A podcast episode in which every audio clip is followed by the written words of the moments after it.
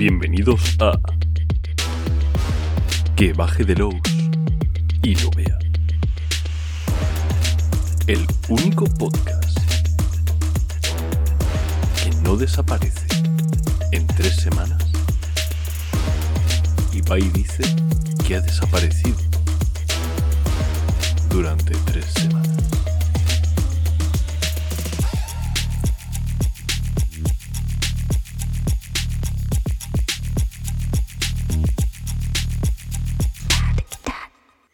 Bueno chicos, eh, eh, me estabais echando de menos, ¿verdad? Porque llevo tres semanas sin aparecer por el por el podcast podcastfera, rol- rolero podcastera, roleros rol, rol- rolasquera, rol- rolca- rolcastera, no sé, bueno, lo que sea. Bueno, que, eso. Sí, vale, he aparecido, de hecho he, he aparecido cuatro veces en tres semanas pero porque era por una buena causa. Pero vamos a considerar que no eran episodios canónicos, que estábamos hablando de Dama de Corazones, eh, que no lo has comprado, pues cómpralo. Cómpralo. Cómpralo. A mí, a mí que, a mí que tu vida. Em, y aunque me he asegurado de decir Gamsu en todos los episodios, seamos serios, era otra cosa, ¿vale? Ahora volvemos a los episodios canónicos en los cuales yo me flipo, hablo un montón de cosas, Handenauer, nadie me entiende, me entiendo yo a duras penas, y bueno, ya sabéis, lo que os gusta. Y por eso, para coger así carrería de nuevo, he decidido que voy a desempolvar uno de mis libros favoritos de, mm, del rastro de Chulu. Del cual, cuando era joven inexperto, sea, hace un año más o menos, eh, estuvimos, eh, estuvo en, eh, en preventa y le dedicamos dos capitulitos, nada más que dos capitulitos a este libro que me flipa, me flipa, ¿vale? Se llama Magia en Bruto. ¿Y por qué me flipa? De hecho es... seguro que habéis escuchado alguna vez a Fran Valverde comentar esto de...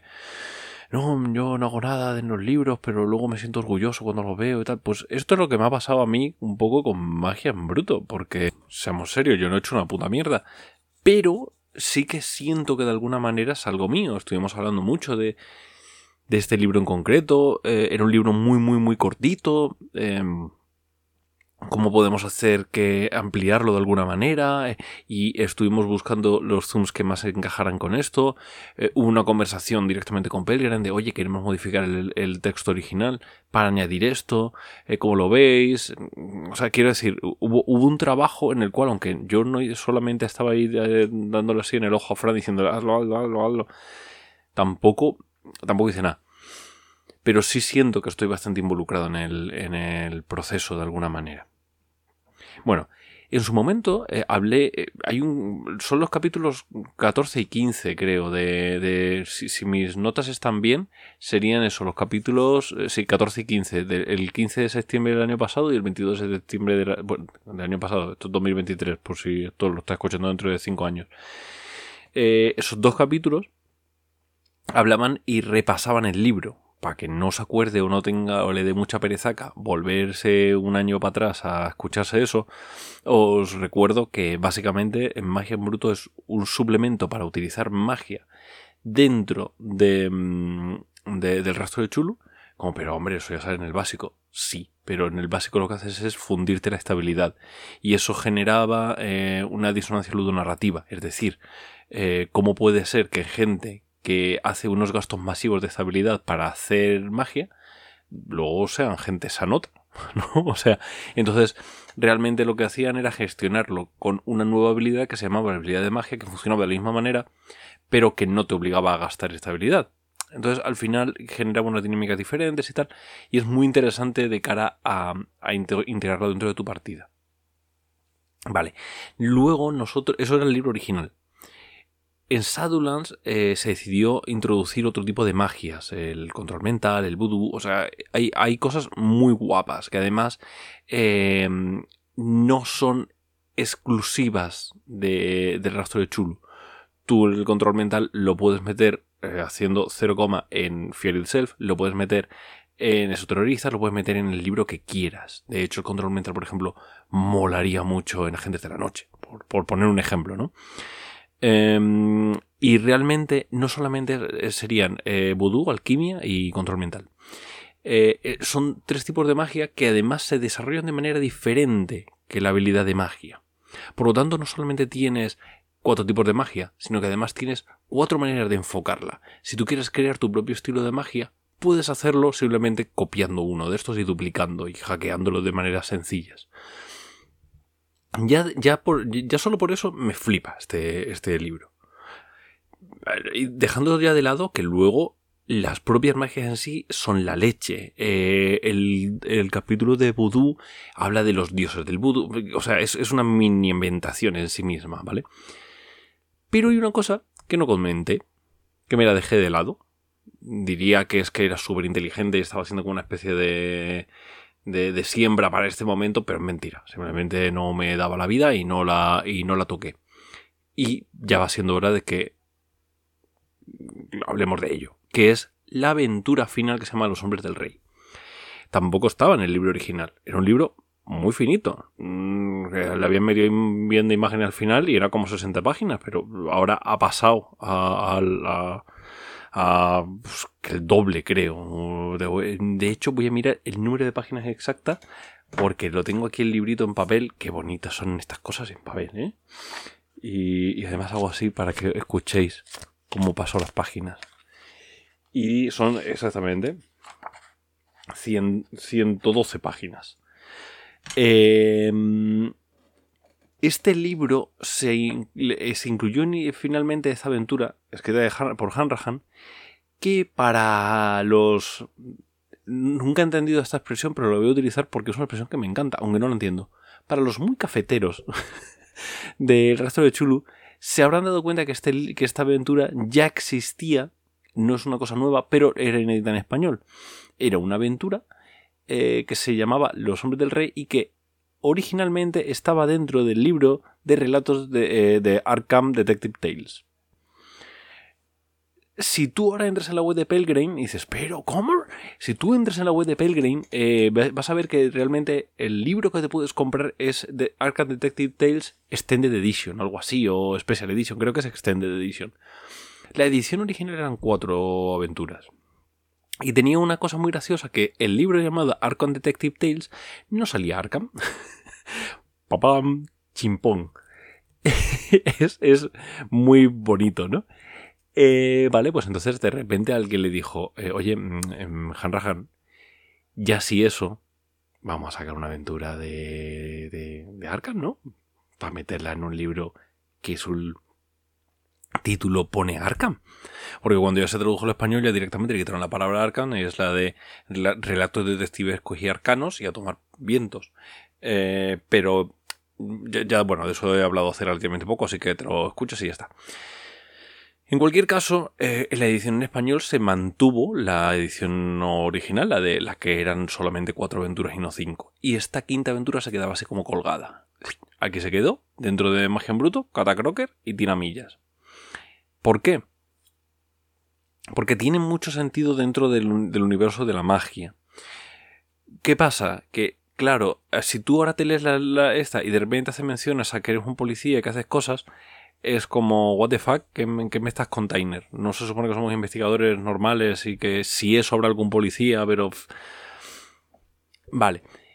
Volviendo a relatos de detectives y arcanos, si tú coges el libro y llegas a la parte escrita por Hanrahan, te aparece como una, una parte en la que te dice, vale, soy policía, ¿cómo se gestiona esto? De esta manera, tal, tienes a Hoover ahí soplándote la nuca, lo que sea, tal.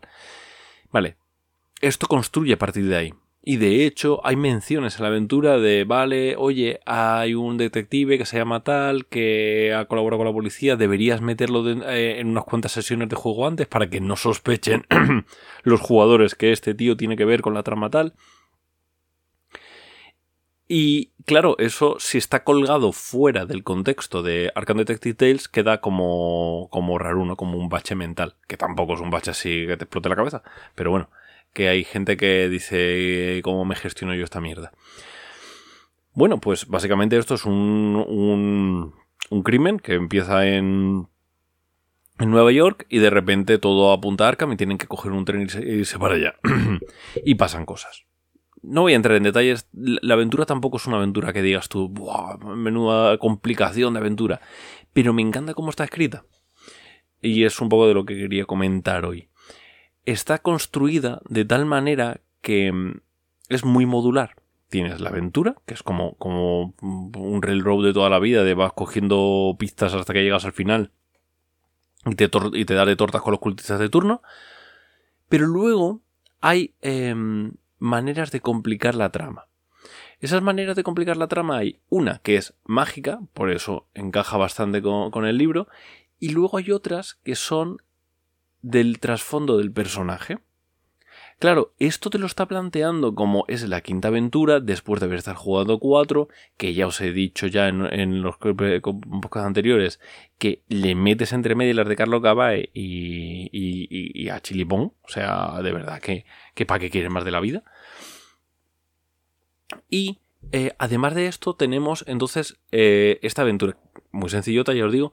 Pero tenéis este tipo de, conexiones para que digas, yo puedo ir haciendo em, siembra en, las en, en todas las aventuras anteriores. Esta gente tiene un pasado y ese pasado les va a morder el culo, básicamente. Entonces hay dos personajes que tienen un pasado que les va a morder el culo. Dices que no quieres que, no quieres que ninguno lo tenga porque no encaja con los trasfondos, lo quitas. Fuera, venga. Oye, que, que lo quieres dejar, mil veces mejor. Pues porque vamos a, a joder la marrana de esta manera, de esta otra y tal y cual. Pero luego hay otra parte que esa parte está muy interesante porque además te plantea sueños premonitorios, te plantea un montón de opciones para volver un poco locatis a los jugadores. De hecho, tiene, eh, ya, entramos mucho en la parte del spoiler, ¿no? Pero tiene un enemigo, estoy intentando decir sin spoiler, un enemigo que parece que va a aparecer y va poco a poco, poco a poco, poco a poco, hasta que te acercas un montón y, es una construcción de tensión completa y pasan cosas.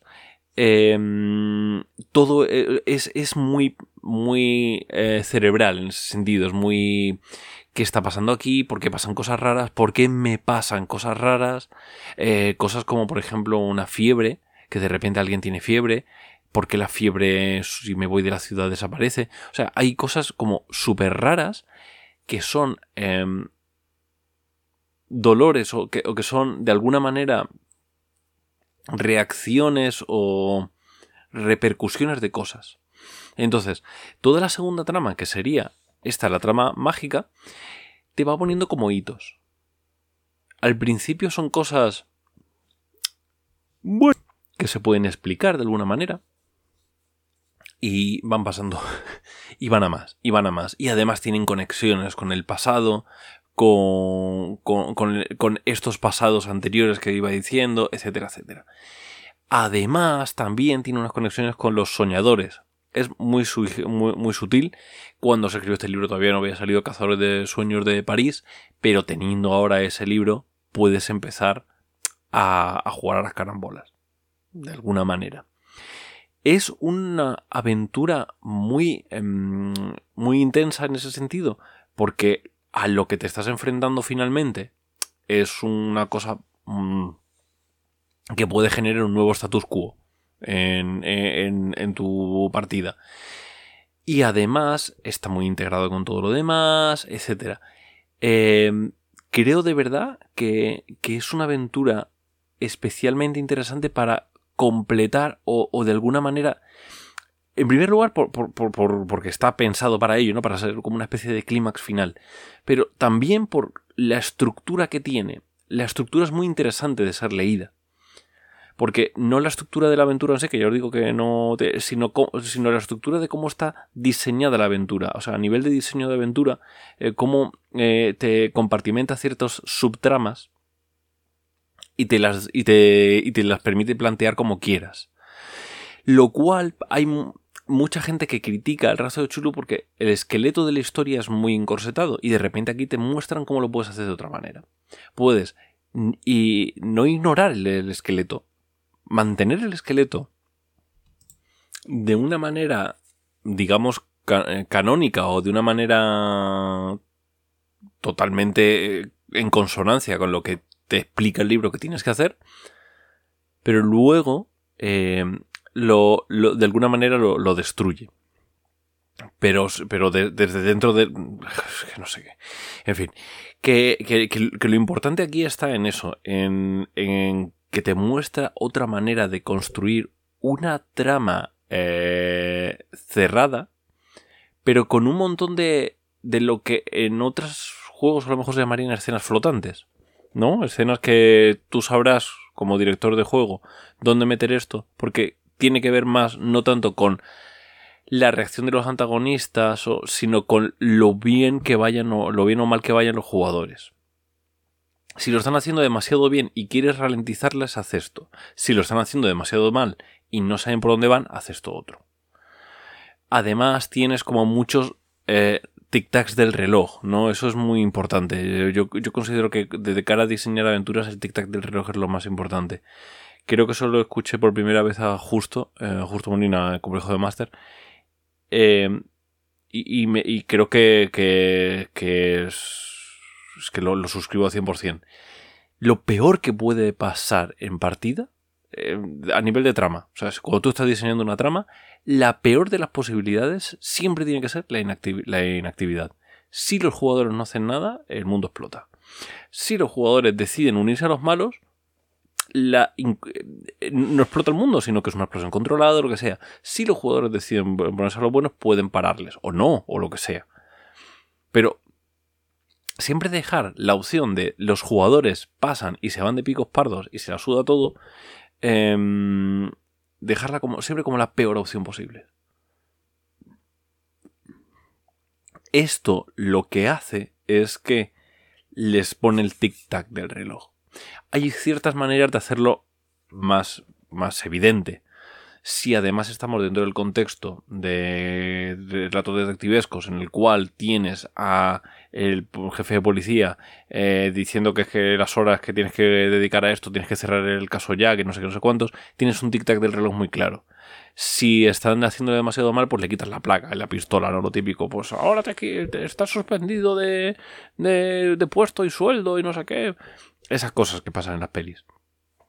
Esos son tic-tacs del reloj en, en rol es muy importante. Porque es lo que les va a forzar a hacer decisiones, a tomar decisiones que no quieren. Y eso es súper divertido de jugar. Y es súper interesante como máster para construir otro tipo de cosas.